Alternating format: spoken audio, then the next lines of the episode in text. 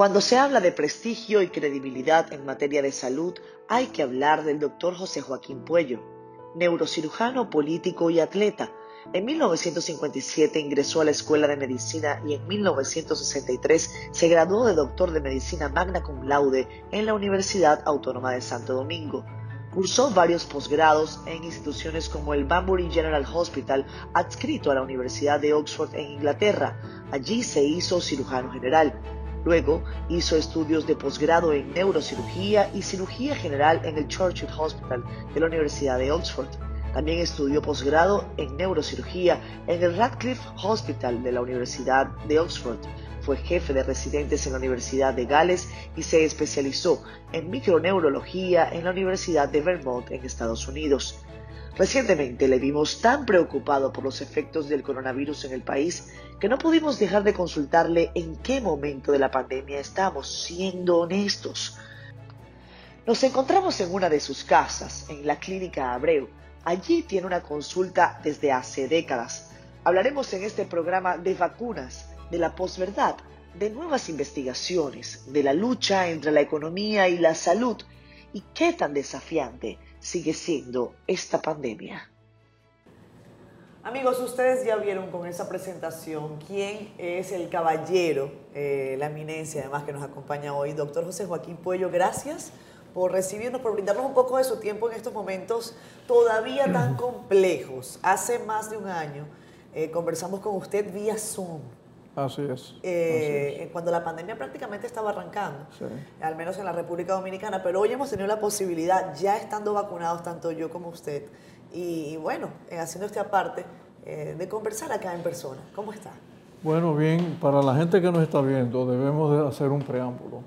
Catherine está vacunada, tiene los anticuerpos altísimos y yo estoy vacunado también con la vacuna de los médicos, la AstraZeneca, y tengo mis anticuerpos. O sea que el hecho que estemos, estamos un poco separados, pero de todas maneras para que la gente entienda que no se lleve de nuestro ejemplo, usen su mascarilla. Ahora nosotros en este momento no la necesitamos. Exactamente, doctor.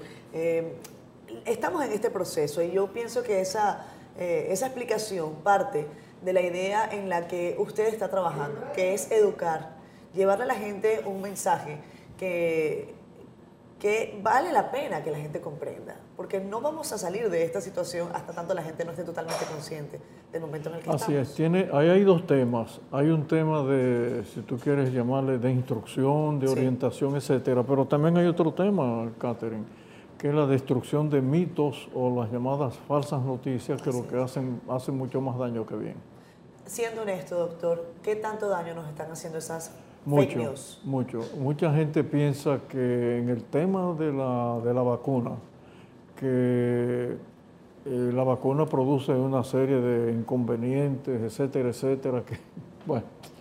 ¿Usted escuchado de todo? Oye, Catherine, si yo te digo lo que yo he oído, tú, tú, ni lo vas a creer. ¿Qué es lo más asombroso que usted le ha Lo dicho? más asombroso, hubo un paciente que me dijo que la vacuna llevaba dentro del cuerpo del que se la ponía 666, que es supuestamente el, número, el número del diablo. Así es. Entonces, pero ¿Y cómo le llevaba el número? Bueno, pero sí. Además, la vacuna no entra ningún número dentro. Entonces, el otro tema es el que tiene que ver con muchas personas eh, leen las noticias y ha habido investigadores y gente de mucha importancia a nivel mundial que ha dado noticias sobre la vacuna o sobre las vacunas que no tiene eh, la evidencia científica. Entonces eso también ha, permitido que mucha gente crea que las vacunas son dañinas. Bueno, te doy el primer dato, que es el más importante. El primer dato que nosotros tenemos basado en evidencia eh, de hace apenas unas 72 horas, no más de 72 horas. 101 millones de norteamericanos se han vacunado. AstraZeneca, lo, han, lo han hecho con Moderna o con Pfizer. Así es. De ese número de 101 millones de norteamericanos, solamente 10 mil tuvieron efectos adversos. Eso quiere decir que es 0.001. Bueno, una aspirina que uno se tome si se la toman 100 millones de personas, estoy seguro que no van a ser 10 mil que van a tener dolor de estómago. Probablemente van a ser, muchos miles. ¿Qué quiero yo decir con esto? Que las vacunas no solamente son eficientes, son seguras. La de AstraZeneca, que en algún momento determinado salió la noticia de Holanda que estaba dando eh, trombosis, esto es, eh, se, cerraban, se cerraban las venas eh, de algunas personas, pero realmente lo que se encontró fue 0.008 y se sabe además a quiénes afecta. Claro, si uno, si uno es mujer, tiene menos de 40 años y usted sufre de jaqueca o ha tenido algún tipo de enfermedad vascular, no se la ponga. Entonces, y evítese que le, produzca eso. Pero también hay otra. Pero ahora hay otra vacuna. Bueno, pero hay otra noticia interesante. Todos los médicos de la República Dominicana y el personal de salud hemos sido vacunados, comenzando por mí, hemos sido vacunados con AstraZeneca. Y hasta ahora, yo que estoy en un hospital público, en dos hospitales públicos, eh, no hemos tenido inconvenientes con la de AstraZeneca, lo que quiere decir que también es una vacuna efectiva.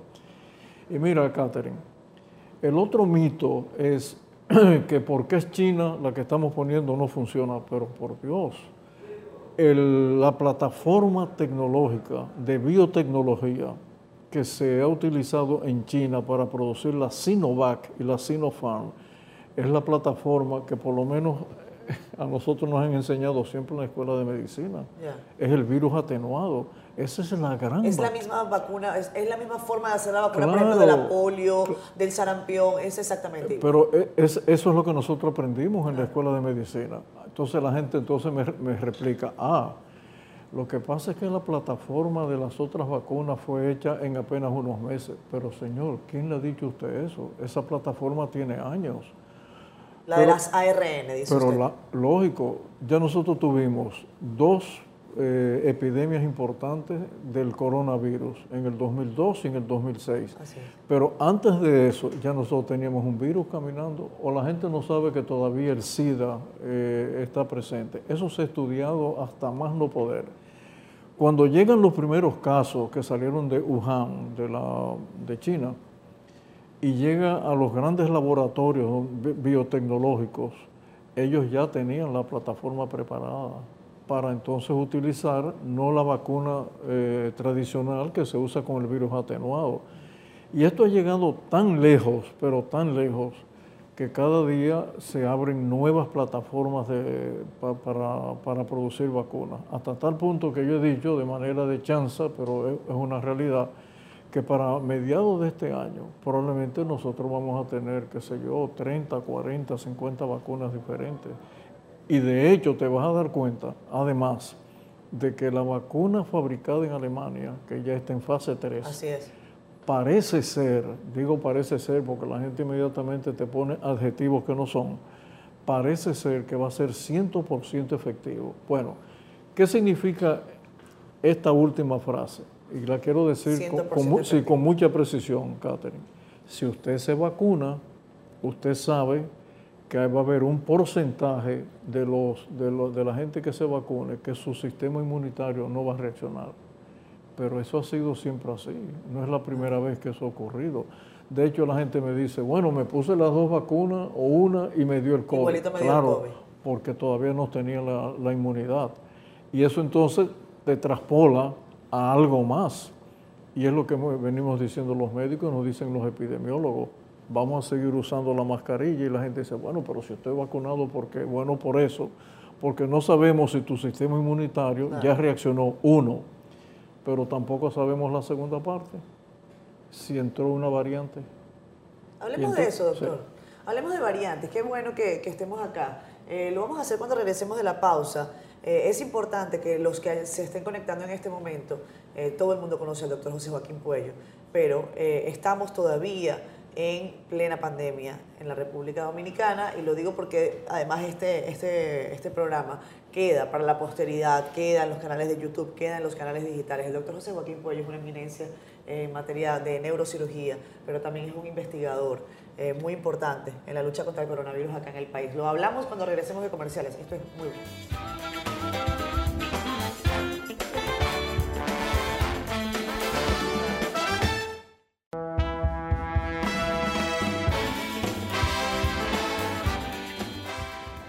Más Estoy siendo honestos hoy con el doctor José Joaquín Puello. Doctor, además estamos eh, en un lugar que hemos reservado para el espacio. Eh, la tecnología, hablemos también un poco de eso, de variantes, ah, vamos a hablar de las variantes y de la tecnología, cómo ha funcionado la tecnología precisamente para combatir esta, este gran reto, este gran reto para la humanidad. Sí, la tecnología nosotros la tuvimos muy tempranamente el año pasado. Y yo les puedo decir a mis amigos que me están escuchando por razones de, del sitio donde yo estudié, que fue donde se comenzó a hacer la vacuna, que fue en la, en la Universidad de Oxford. Y no solamente Catherine en el, en el, sitio donde yo estudié, en el hospital donde yo tuve que, de los años que estuve allá, tuve que eh, estar ahí por lo menos dos años. Entonces yo sabía ya muy tempranamente, en el, el año pasado, lo que se estaba haciendo. Quiere decir que la plataforma tecnológica estaba ahí hasta tal punto que la directora de ese instituto, eh, la doctora Gilbert, vacunó tempranamente a sus hijos. Ya ellos para el mes de mayo ya había vacunado a sus hijos, lo que quiere decir que ella confiaba que la, la vacuna que se estaba produciendo en Oxford con el adenovirus era una vacuna que iba, iba, iba a funcionar. Entonces, definitivamente la tecnología ha ayudado. Y miren, hay un, un médico norteamericano que para mí es como el gran gurú de las vacunas, se llama Paul Offit, O-F-F-I-T. Y él dice una y otra vez en las entrevistas que le hacen, él dice una y otra vez que no importa el coronavirus que venga, porque el coronavirus es una familia. Así es. O sea que puede venir, puede venir otra cepa. O sea, na, nadie quita que no, que, que no tengamos otra cepa en el mundo entero. Entonces él dice, que de ahora en adelante estamos tan advertidos que no importa la cepa que venga, nosotros la vamos a combatir. Y eso a uno le da una... Mucha esperanza. Y una tranquilidad. Doctor, ¿no? hay quien dice que, que, usted últimamente está siendo pesimista. ¿En qué momento de la pandemia estamos en el país? Estamos en el brote 3. Eh, el brote 3, eh, aunque no tenemos una evidencia clara, pero sí tenemos una sospecha clara sospechamos que son las variantes. ¿Cuáles? Probablemente la que nos queda más cerca. La variante británica llegó a Estados Unidos. Sí. Es nuestro vecino, está a dos horas de vuelo de, de, aquí. Y, se, y, y, los y, hay una cantidad impresionante de vuelos diarios. Siguen viniendo. Sí. Y por supuesto, tenemos el otro gran vecino, un poco más lejos, pero también que esa variante ha llegado aquí, que es la variante P1 brasileña. Ahora bien, puede ser que es una pregunta que me hacen constantemente. ¿Puede ser que en el país se crea una variante? Sí, es posible. Sí. Es posible. Donde quiera que... Se está hablando de una variante andina también sí, ahora, sí, nueva. Correcto, pero no solamente eso, sino que donde quiera que haya un contagio masivo y no se detenga el contagio, el virus, y esto es bueno que la gente lo sepa, la única función del virus y el único trabajo que él tiene es contagiar. Él no tiene otra función. Él ni va al supermercado, ni tiene que ir a un juego de pelota. Él nada. trabaja 24 sí, en eso. Sí, él trabaja 24 horas para, para contagiar. Y cuando él siente que lo están amenazando, entonces varía, muta, para contagiar mucho más. Entonces, de eso se trata. Y esta es la gran reflexión de, de esta entrevista, que la gente tiene que entender que en la medida en que usted detiene al virus, él entonces se va resguardando cada vez, cada vez más y desaparece. Y te concluyo esta parte de la, de respuesta con esto. En todos los años que yo he estado en medicina, todo lo que yo he leído de medicina y, y Dios me ha permitido estudiar, no hay una sola pandemia que no haya terminado. Todas terminan, todas, sin excepción. O sea que más temprano que tarde, nosotros vamos, vamos a pasar de este... ¿Pero usted este, está pesimista o está optimista del momento? No, yo estoy optimista. Yo creo que la gente va a ir entendiendo poco a poco que tiene que hacerlo. No es una cuestión de fuerza, a pesar de que te puedo decir, y a mí no me da ninguna vergüenza decirlo, hace una semana, exactamente ocho, nueve días, se reunió el Tribunal Superior Europeo, Europeo de los Derechos Humanos y determinó que la vacuna debería ser obligatoria en Europa. Obviamente, el, gran, el viejo continente siempre ha estado un paso adelante de los otros, de los otros cuatro continentes y ellos decidieron que la, vacunación debe ser obligatoria. ¿Cuál es el argumento? El argumento es que por encima de, de todo lo que podamos decir y de todas las regulaciones, el bien común está, está por encima, del, bien, del bien individual. del bien individual. Entonces, ¿Puede ser obligatorio aquí? Bueno, eso va a ocasionar algunos debates. Ahora, debe ser, en este momento debe ser una cuestión de convencimiento, o sea, convencer a la gente, vacúnate para que te protejas. Lo hemos hecho bien, doctor Puello. Eh, hay debate en la República Dominicana casi siempre sobre si eh, las medidas restrictivas, además de la vacunación, eh, se han tomado en el momento que se deben tomar. Incluso la semana pasada el presidente Abinader tuvo una reunión prácticamente de emergencia, o así pareció. Fue de emergencia. Fue una reunión de emergencia. Eh, ¿Qué pasó ahí? ¿Usted, ¿Usted puede darnos algún detalle de por qué se llevó a cabo esa reunión de emergencia? ¿Qué fue lo que se dijo? ¿Qué se puso sobre la mesa? Sí, no estuve ahí, me hubiera gustado haber estado, pero bueno, lo importante es que al ver que entrábamos en una fase eh, acelerada, sobre todo de la ausencia, perdón, de la escasez de camas que teníamos y que se iban llenando las camas de los diferentes eh, centros privados y los centros públicos, obviamente que había que tener, tomar una, una decisión. Ahora bien, este tema es un tema de muchas aristas. Aquí hay una arista social, eh, obviamente que por razones que no vale la pena discutir ahora. El nivel educativo de una población tiene mucho que ver con la aceptación de las medidas que se toman para poderlas entender, de eso no hay ninguna duda. Pero también está el nivel social, gente que no quiere vacunarse porque si se vacuna eh, va, va, quizás a, tener alguna reacción, otros que, que simplemente no quieren las medidas restrictivas porque eso Considera que es una violación de sus libertades. Viene, viene, viene a entrar en juego la arista económica. También. Tiene que seguir trabajando. Entonces los restaurantes, etcétera, etcétera. Pero bueno, lo importante es que el presidente en esa reunión yo creo que equilibró esos, esos temas. Y la gente ha dicho, mira qué interesante, unos han dicho que las medidas fueron mínimas. Sí, otros dicen que tuvo que haber sido más. Sí, otros han dicho que las medidas fueron demasiado fuertes, lo que quiere decir que ahí hubo un, hubo un equilibrio. Hubo un equilibrio. ¿Usted hubiese sido más estricto en las medidas? Yo hubiese sido más estricto, pero con una condición, focalizando las medidas, que es lo que se está recomendando. ¿O no recuerda la gente que París fue cerrado? Así ¿No es. te acuerdas, Catherine? Así es, París fue cerrado. Y Madrid también. Y, Madrid también. Y, después lo hicieron hasta por Pero cuadras. Marsella no fue cerrado. correcto. Lo que quiere decir que la focalización de las medidas restrictivas tiene un punto a favor eh, bajo, el, bajo los conceptos epidemiológicos. Cuando tú focalizas dónde está el, el contagio. Hace menos daño también desde el punto de vista eh, económico. y muchísimo menos daño. Ahora, la focalización tiene que ser de verdad no puede haber movilidad. Los negocios tienen que cerrar, pero hay que vacunar.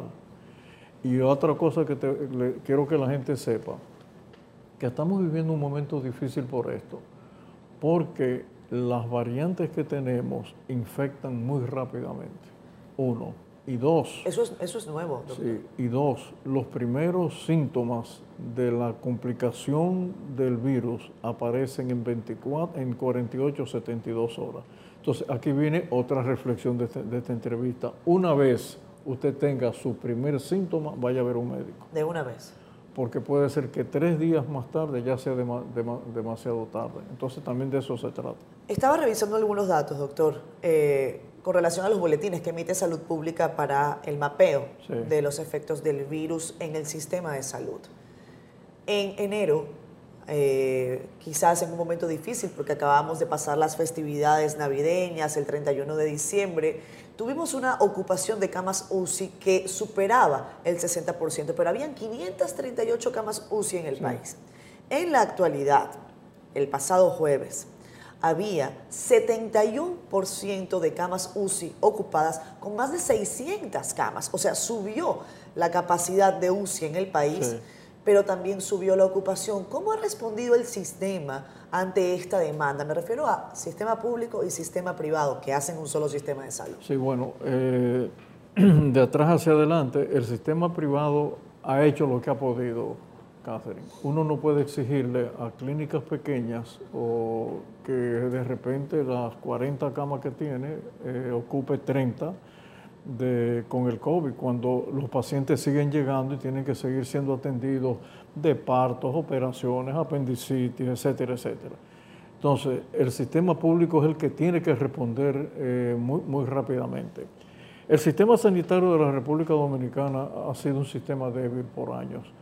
Uno no puede señalar que fue este o cual gobierno, simplemente nosotros hemos seguido un, trayecto donde nosotros no hemos podido hacer la inversión que requiere el sistema público. No es posible, Catherine, que el, del Producto Interno Bruto apenas sea 1.9% lo, lo, que nosotros eh, invertimos en salud. Y ese, y ese es un reto del presidente Abinader.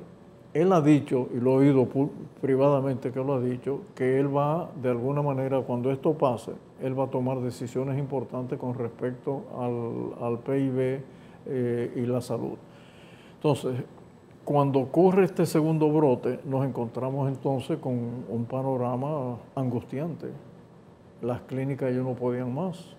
Los hospitales pequeños en el interior no tienen, muchos de ellos no tienen cuidado intensivo y si tienen, tienen cuatro camas, pero entonces falta la parte de la infraestructura humana. ¿Qué hace un médico, un hospital con un cuidado intensivo lleno de ventiladores y monitores si no tiene el especialista que va a, que va a tratar esa enfermedad? Entonces, hemos tenido que instruir a nuestros colegas en el, en el tratamiento del COVID y obviamente que hay un protocolo que tenemos que seguir si queremos sacar la gente adelante. Entonces todos esos factores se fueron aunando hasta que llegó, llegó el momento, ahora apenas hace unos días, que empezó, a faltar cama. ¿Cuál fue la misa de salud? Que en la ciudad sanitaria habíamos terminado el hospital materno infantil y ahí teníamos 197 camas que podíamos utilizar. Y las hemos ido utilizando a medida de que de que hemos tenido la demanda, porque tú no puedes abrir un cuidado intensivo de la noche a la mañana. Y mira, y quiero dejar esto como, como una, una, también una reflexión. Cuidado intensivo no significa el monitor y el, y el ventilador. No, mis queridos amigos. Mi cuidado intensivo significa personal de enfermería, personal de apoyo, farmacia, limpieza, trajes de bioseguridad, significa también que el equipo médico tiene que tener internistas, tiene que tener neumólogos, tiene que tener anestesiólogos, o sea, o es una operación, o sea, no es, que de la noche a la mañana cree un cuidado intensivo. Entonces la gente también tiene que entender que para todo eso es un tiempo eh, y, no, y no ocurre como sacar un conejo de la chistera de un, de un sombrero, ¿no? Vamos a hacer una breve pausa, doctor Puello. Regresamos enseguida con más de Siendo Honestos. Seguimos en pandemia. Esto es un programa especial y le agradecemos a usted que nos haya dado una partecita, una partecita de su jornada. Ya venimos.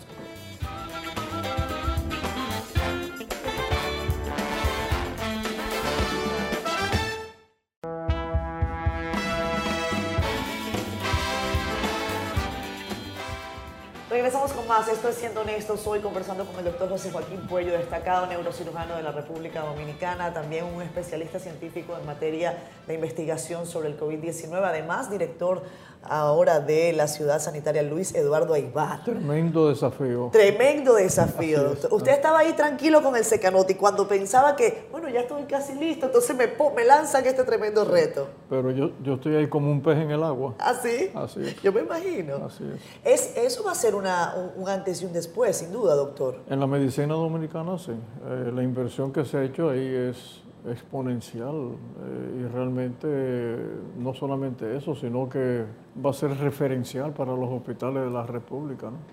Estoy de acuerdo. Y, en materia eh, formativa también de, médicos y de, cuerpo de enfermería también va a ser interesante. Bueno, con decirte que el último piso de cada uno de los, de los edificios tiene aulas de enseñanza amplias, 60, 70 estudiantes, cafetería, biblioteca, las camas, para que los residentes vivan ahí, con wifi, con televisión, aire acondicionado eh, y los auditorios para hacer los congresos médicos. Doctor, hay muchas preguntas relacionadas al COVID, pero yo no puedo dejar de preguntarle, ya que usted me está hablando de esto, porque yo sé que el Secanut, por ejemplo, para usted eh, es como, como un proyecto personal, ¿no? Como, como un niño chiquito que ya se ha hecho grande, además. Eh, desde el punto de vista del reto eh, que la ciencia está apuntando, ¿cuál cree usted que ha sido el principal reto de su carrera a lo largo de todos estos años? Yo, lo, yo la sitúo en el año que yo regresé de, de Europa. Yo venía lleno de sueños y de esperanza. Pero cuando llegué y vi la realidad, eh, por poco me devuelvo. Pero sabía que tenía que quedarme porque, los, siendo honesto, como tú siendo dices, honesto. siendo honesto, eh, yo sabía que si yo regresaba a Inglaterra, eh, iba a ser lo mismo que hacen los médicos británicos, con toda la ayuda que tienen, toda la tecnología. Entonces el desafío realmente se, me presentaba aquí. Nunca me pasó por la mente quedarme en Europa y siempre pensé que iba a regresar. Y cuando yo era un joven estudiante, yo estaría en el tercer año de la escuela de medicina, siempre pensé, porque yo vivía en el hospital Aibar, siempre pensé que algún día íbamos a tener un centro de alta, de alta tecnología para los más vulnerables. Ese sueño tardó muchos años, muchos años. Yo llegué a celebrarle eh, los 15 años seguro, después celebramos los 25 años y ahora es una realidad de que junto con otros compañeros que también me acompañaron en, la, en esta idea, pero que ya murieron, ya fallecieron. Pero está ahí y, eso es, ni siquiera es un, no es un logro personal, yo creo que es es más el, haber implantado y seguido la idea. El mundo se ha movido así, Catherine. Es la idea lo que ha movido el mundo entero. Con una historia, uno hace la, uno hace la, historia de, uno conoce la, historia de la, de, la, civilización. Y le digo a la gente, cuando uno lee a Arnold Toynbee, que es la, gran historia de la civilización, uno se da cuenta que las civilizaciones, todas, sin excepción, todas comenzaron a progresar con la idea, o de un hombre o de una comunidad. Entonces, de eso se trata. Y las ideas, cristalizarlas, por supuesto. Por cierto, ese día, eh, yo al doctor José Joaquín Pollo le puedo hablar de ciencia, de pelota, de, lo que sea, porque además él fue candidato a la vicepresidencia de la República, así que entiende de las líderes políticas también.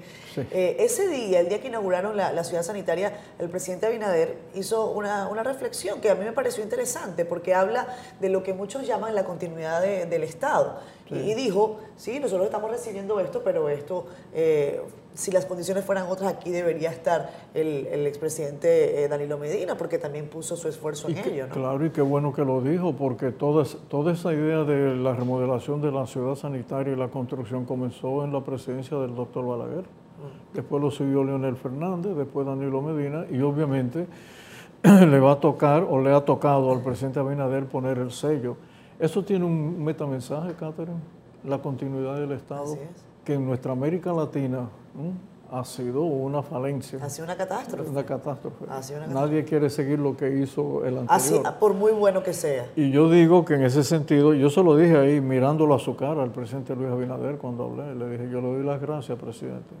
Usted ha mostrado que cree en la democracia y que la continuidad del Estado debe ser un sello que nosotros debemos imprimir constantemente.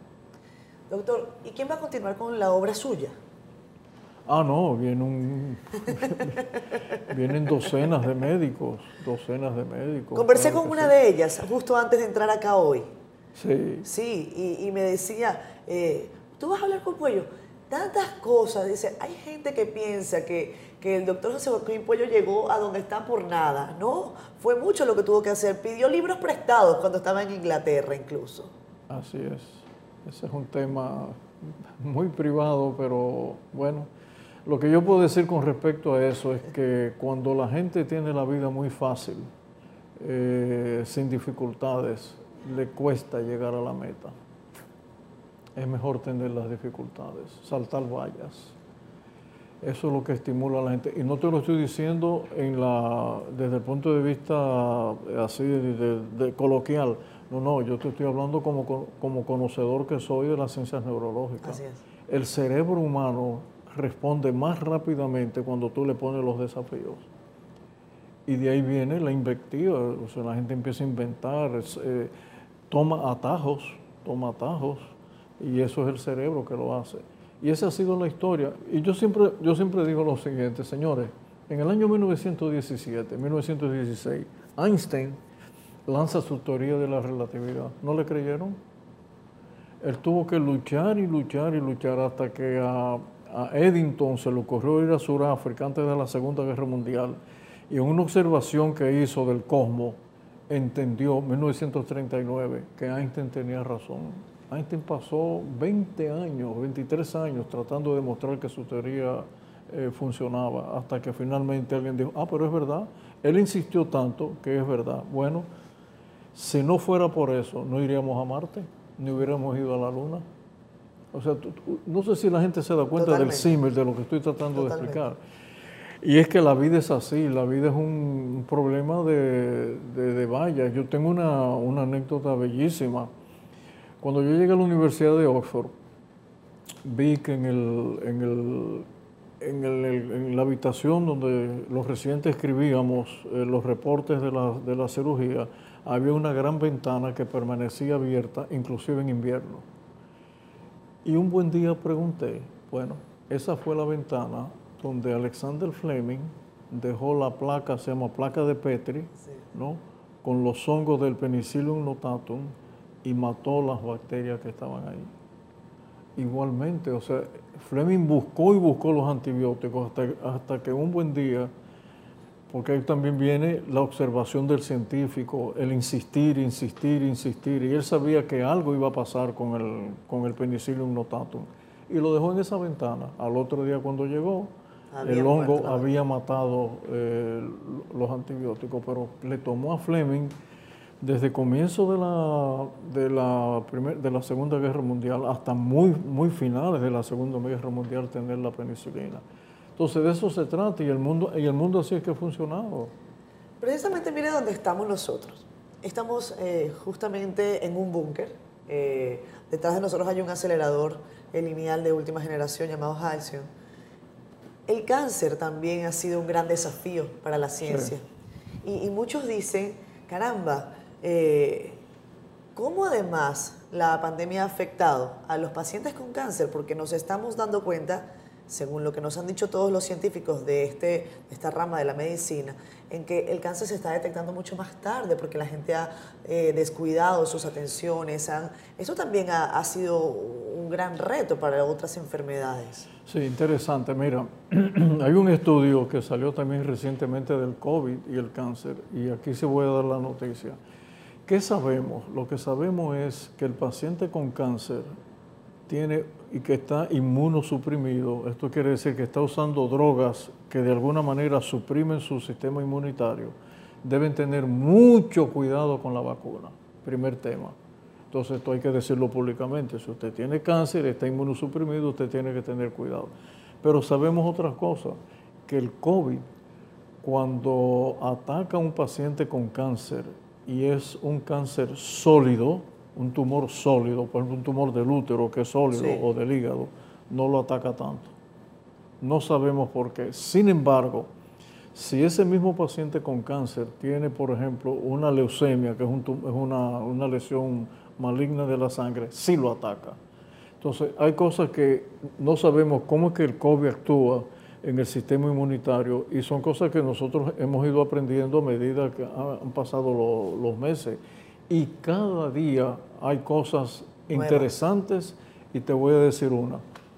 Aquellas personas que cuando toman un líquido lo sienten muy amargo, muy amargo, esas personas es muy difícil que le dé COVID. Porque las papilas gustativas tienen una molécula que rápidamente reacciona y no permite que el virus entre. Entonces, ¿qué ocurre? Que esa misma molécula puede estar en las células pulmonares, entonces el COVID no entra.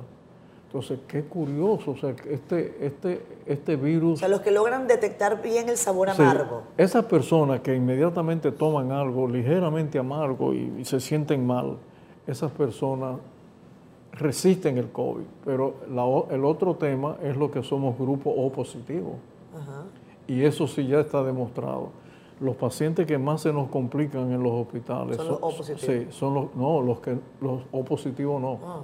son los que tienen AB o grupo B. Pero los O positivos están, están bastante a salvo. Entonces son cosas que todavía la, medicina moderna no ha logrado entender, eh, pero es cuestión de tiempo y, se, y, se, está estudiando. Doctor, hay muchas preguntas todavía, siendo honesta, hay muchas preguntas eh, todavía sin responder para el COVID o dudas que a la gente le asaltan. ¿Puedo vacunarme, por ejemplo, con eh, Sinovac y posteriormente con Pfizer? Sí, interesante. Eh, ya se, se, están haciendo los experimentos, están en, en fase 3 y ese va a ser la, la mezcla de dos vacunas. Es interesante porque las, las vacunas eh, actúan de una manera muy precisa. Yo quisiera decir solamente en 10 segundos de qué se trata. Cuando la vacuna entra al cuerpo humano y llega a la célula que va a proteger, nunca llega al núcleo de la célula. Entonces, olvídense, mis queridos amigos, de que la vacuna de que, nos va a dejar eh, mal genéticamente, que si uno tiene un hijo le va a salir con una mano menos, eso no va a existir, porque la vacuna no entra al núcleo de la célula. La vacuna lo que hace es estimular un órgano muy pequeñito que tenemos dentro de la célula que se llama ribosoma. Y ese órgano entonces produce las proteínas que van a la cápsula de la, a la parte exterior de la célula para que la proteína del virus, que es la que nos produce el daño, no entre. Entonces, ese, e, e, esa es la ventaja de la, de la, vacuna, que no nos hace daño y realmente nos, eh, nos protege. Vamos a hacer una brevísima pausa, la última, y regresamos enseguida con más de Siendo Honestos. Hay muchas, muchas preguntas, doctor. Este espacio nos da la posibilidad de eso de que respondamos a todas esas interrogantes, pero me gustaría preguntarle, a las 10 de la noche, un domingo más o menos, ¿usted qué hace? ¿Duerme? ¿Descansa? Yo sé que usted lee mucho. Sí, bueno. Pero, ¿escucha música usted con, con, frecuencia? Eh, escuchaba, ahora no tengo mucho tiempo, tengo más tiempo ahora para leer realmente la... Miren, a la gente que nos está escuchando, eh, la práctica de la medicina es un estudio constante. Eh, si yo te dijera, Catherine, ¿cuántas, qué tiempo se toma eh, una noticia médica en salir en el, mundo entero? Es cada 17 segundos. 17 segundos, hay un descubrimiento nuevo. Entonces, para un médico mantenerse al día de lo que está pasando, tiene que leer todos los días, todos los días. Muchos de mis estudiantes me preguntan, bueno, pero ¿qué tiempo? Y yo les digo, miren, nunca será menos de uno o dos horas, nunca. No hay posibilidad de que uno se mantenga al día si uno no se sienta por lo menos dos horas en, la noche a leer, revisar las revistas, etcétera, etcétera. Y te confieso, yo sabía mucho de, de sistema inmunitario y de vacunas, no, no lo sabía lo he ido aprendiendo a medida que he ido leyendo todos los días con respecto al virus. Y mucha gente me dice, pero ¿qué hace un neurocirujano hablando de esto? Bueno, porque este es el tema, o no lo es. Totalmente. Este es un tema mundial, este es un tema no solamente de salud, es un tema económico, es un tema que todavía hay muchas, muchas sombras, muchas sombras sobre este tema. Yo preguntaría a Catherine, la vacuna, ¿por cuánto tiempo nos va a durar? No sabemos, todavía. Ni tampoco sabemos el tiempo que van a durar las vacunas en vencer. Ahora que Estados Unidos dice que va, que va a llevar vacunas, que va a entregar vacunas. Hablemos de eso que, regreso. que, algunas, que algunas de ellas van a vencer. Algunas de ellas van a vencer. Vamos, ya venimos, ya venimos.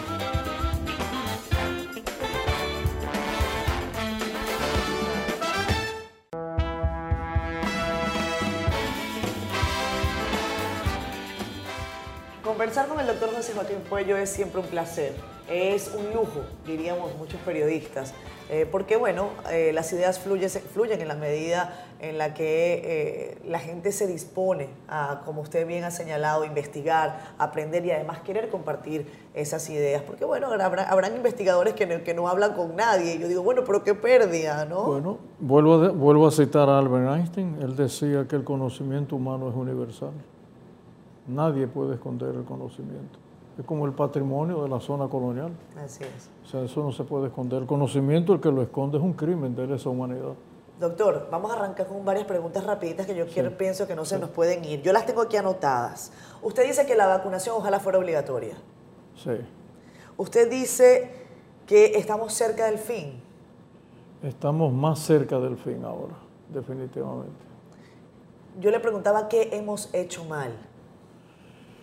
Creo que lo que hicimos mal fue por la falta de comprensión de lo que estábamos, con lo que estábamos enfrentados. Enemigo silencioso, no lo vemos. No lo vemos. Tú vas a una guerra y tú vas al soldado que va contra ti, o el, o el obús que te va a llegar. Este no lo vemos. Está entre nosotros y no existe. ¿Quiénes son los que más están resistiendo a la vacuna, doctor? Yo pienso que la gente que ha tenido menos acceso a, la educación, definitivamente. Aquí hay un problema de que tenemos, la gente tiene que entender que la salud pública no es un invento, Catherine, eso no es un invento. La salud pública es parte esencial, fundamental de, de la construcción y el mantenimiento de una nación. ¿Lo escuchan a usted como a usted le gustaría en el gobierno? Pienso que sí. Pienso que sí, creo que ahora, por lo menos la relación que yo he tenido con la vicepresidenta, con el mismo vicepresidente, ah, bueno, con el doctor Mario Lama, Edison Félix, el mismo Santiago Jacín, el ministro de Salud, que es un médico en ejercicio, médico en ejercicio. Entonces sí, escuchan, es gente que escucha. Definitivamente, si digo lo contrario, estoy... Y esto nada es político, esto es simplemente lo que yo vivo todos los días. La inmunidad del COVID, doctor, mucha gente se pregunta, ¿cuánto tiempo voy a quedar eh, con esa inmunidad, si ya me dio, estoy eh, relativamente tranquilo. ¿Qué piensa usted o qué, puede Dos cosas. Sabemos que tenemos un sistema inmunitario eh, que no son los anticuerpos, que se llaman linfocitos B y los T. Son de memoria. Ellos guardan la memoria. Una gente podría tener los anticuerpos bajos, pero estar inmunizado porque esas células se quedan con esa memoria y cuando el virus vuelve a entrar, si entra, las, van a atacar. Entonces, definitivamente, y eso nos va a decir a nosotros qué tiempo nos va a durar la inmunidad. Pero también te digo otra cosa, al paciente que le da, que es un tema de actualidad, lo que se llama el síndrome post-COVID, eso está bien estudiado en este momento, y en algún momento hablaríamos de esto. Esa gente mejora tan pronto se pone la vacuna aunque le haya dado el COVID, y se le quita la pérdida de memoria y la fatiga y el dolor de cabeza. Y la caída de cabello. Y, la caída del pelo, se le quita, se le quita, se le quita con la vacuna. O sea, la vacuna entonces tiene ese doble propósito, que también te cura los síntomas que te dejan. O sea, no solamente un efecto preventivo, sino curativo. Curativo. Y es 40%, Catherine, de la gente que queda con síntomas. 40% de los que le dé el COVID quedan con síntomas. Doctor, el rol de las potencias en la pandemia. Eso es un, es un tema grueso. Ah, te tengo datos. Diga. Te tengo datos. Eh, hoy que estamos tú y yo conversando, 75% de las vacunas que se han utilizado, la han utilizado, oigan bien, 10 países. No puede ser. No puede ser. O sea, no puede haber esa discriminación, esa desigualdad. Eso es un crimen. Eso es un crimen el rol de la Organización Mundial de la Salud, doctor, parece verse hasta desdibujado en una situación como la que estamos viviendo. El sistema COVAX, del que se nos habló con, bastante esperanza, que lo suscribimos, el exministro de Salud Rafael Sánchez Cárdenas prácticamente lo celebró. Decía, estamos inscritos, somos de los primeros países inscritos, pero lamentablemente han llegado muy pocas vacunas por el sí, bueno, yo te voy a decir, te doy el otro dato. Ellos han dicho ahora que para el primero de septiembre van a repartir mil millones de vacunas con el sistema COVAX. Señores, eso no llega a cubrir nada. Pero la otra noticia es que para el año que viene, para, para el verano del 22, van a, repartir 2 mil millones de, de, vacunas. El problema es económico, de que necesariamente están necesitando cerca de 43 billones de dólares para poder cumplir por lo menos con, el programa, el programa que en principio teóricamente era muy bueno, el programa, el programa COVA. Y ojalá que hubo una esperancita ¿no? con, respecto al Fondo Monetario Internacional que ha dicho que sí, que van a tratar de buscar eh, la mitad de ese dinero. Bueno, si es así, entonces por eso yo te dije hace unos minutos, te dije que parecería que estamos, estamos apuntando al final. Si eso se da, estamos apuntando al final. ¿Qué podemos esperar para las próximas semanas en la República Dominicana, eh, doctor Puello? Sí, lo que tenemos que esperar es que no debemos confiarnos, seguir utilizando la mascarilla, seguir utilizando el distanciamiento, cuando estemos bajo techo, bajo techo, cuidarnos muchísimo, ventilación de las habitaciones. Obviamente que el virus, inmediatamente uno ventila una habitación, el virus se va. Eh, y de eso se trata, de que la vacuna, y yo quiero ser, quiero ser enfático en esto, la vacuna es una herramienta, no es la única. Lo, demás, lo, demás tiene que seguir presente y el lavado de las manos, todo lo que la gente sabe, que no lo vamos a repetir eh, en este momento. Y la vacuna sí, es el, es, el, es el camino más corto y más expedito para detener la pandemia. Doctor, siguen llegando vuelos a la República Dominicana todos los días. Tenemos variantes por todos lados. Ahora yo le hablo de que leí esta mañana ahora una variante andina que todavía no ha sido reconocida con ese nombre, pero posiblemente lo veamos en las próximas semanas. Sin embargo, República Dominicana tiene las puertas abiertas de par en par porque además es lógico que sea así y uno no puede tampoco atacarlo. Este es un país que vive eh, del turismo, no puede vivir de otra cosa. Eh, bueno, podría, pero eso es otro tema. Eh, en ese momento, o en este momento, la recomendación suya, ¿cuál es? ¿Tú te acuerdas hace unos minutos, tú me preguntaste qué hemos hecho mal? Yo te voy a decir qué no hicimos bien. Lo que no hicimos bien es que desde el inicio de la, de la pandemia quizás debimos habernos enfocado también en vacunar a las líneas de producción de la nación. Entiéndase bien, agricultura, entiéndase bien, funcionarios que trabajan en el Estado, porque el Estado tiene que seguir funcionando, el clúster turístico, las zonas francas, obviamente el cuidado en los aeropuertos. Si nosotros desde el principio hubiésemos hecho una, bueno, ya es que... Eh, lo que pasa es que es muy fácil, Catherine, después que pasan las cosas, sí, hablar hacia dar remedios, claro. Sí, claro. Es como los managers en el play, ¿no? después que pasa la jugada, ¿no? Eh, pero es, eso nos hubiera puesto en una posición muy favorable. Y terminando la respuesta, todavía nosotros estamos a tiempo para eso. Obviamente que tiene que haber más control en los aeropuertos. O sea, pruebas PCR, por ejemplo, para algunos No la están pidiendo cuando viajamos fuera. Así es. Entonces, eso debería haber una reciprocidad y nosotros también pedirlas cuando ellos vienen. Y en caso de que no vengan con la prueba PCR, ¿qué podemos hacer ahí para nosotros entonces hacer una prueba rápida? Tarjeta mundial de vacunación para viajar. Bueno, yo creo que eso ha tomado ya un camino que va a ser difícil de, de tenerlo. Definitivamente están insistiendo, sobre todo los europeos, en el pasaporte verde, definitivamente. Eso va a venir, definitivamente que va a venir. ¿Ha sido un desafío para ustedes desde el punto de vista científico el COVID-19? No lo esperaba. Eh, yo jamás pensé que en mi vida profesional yo iba a enfrentar, iba a vivir esta, esta, esta historia. Eh, por lo demás, lo que yo puedo decir, por más angustiante que sea, eh, es una historia médica interesante.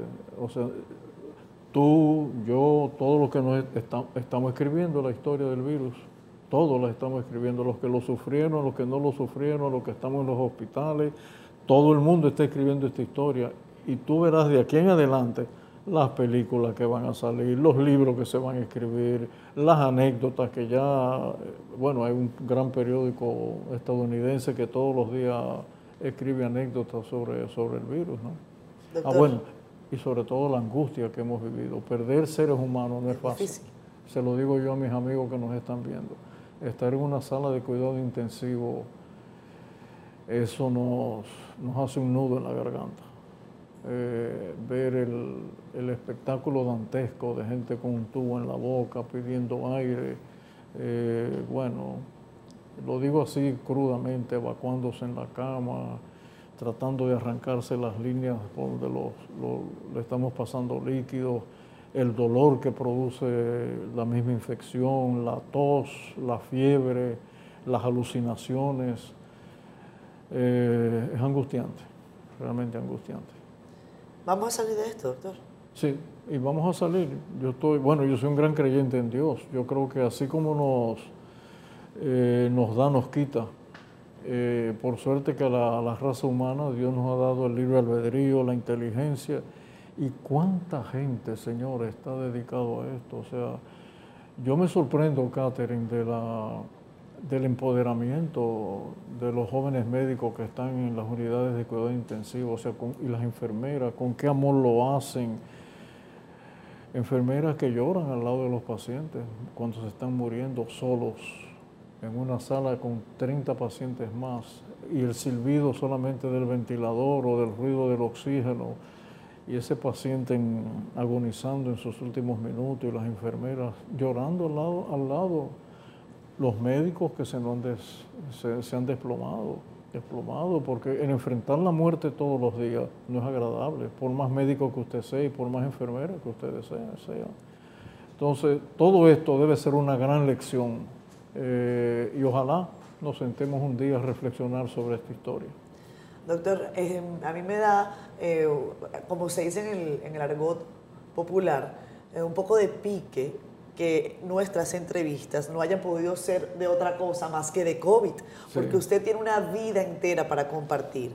Y a mí no me importaría hacer unos cuantos, siendo honestos, más con José Joaquín Puello. Si hay gente que vale la pena hablar largo, tendido e interesante, es con usted. Vamos a poner música para despedir el programa, doctor Puello, ya que usted casi no la puede escuchar, pero dígame que le gusta escuchar. yo fui un gran amante y no lo he practicado en los últimos años de la, música clásica, pero también soy un gran amante de la música latinoamericana. La vieja, por supuesto. Todavía yo me pongo romántico cuando, ¿Ah, oigo, cuando oigo la música vieja, por decir, bueno, la música no pasa de moda. Nunca. nunca, la música no pasa de moda. Pero sí lo he sido, como he sido un gran amante de la poesía, de la literatura, etcétera. Lo único que yo le he pedido a veces a Dios es que me dé un poco más de tiempo para eso, ¿no? Pero bueno, Dios sabe lo que hace. Él sabe lo que hace. No es la primera vez que usted me lo dice. Y yo le agradezco a Dios que me haya permitido tener este tiempito con usted. Siendo honesto contigo. Siendo honesto. Doctor Puello, muchísimas gracias. Continúe adelante. Nos veremos pronto, si Dios quiere. Gracias, Catherine. Muy amable y además muy honrado de estar aquí contigo. El honor es todo mío y todo nuestro, el equipo de Siendo Honesto. Despedimos. Hasta el próximo domingo. Bye bye poniendo codo con codo. Mira a la gente a los ojos, demuéstrale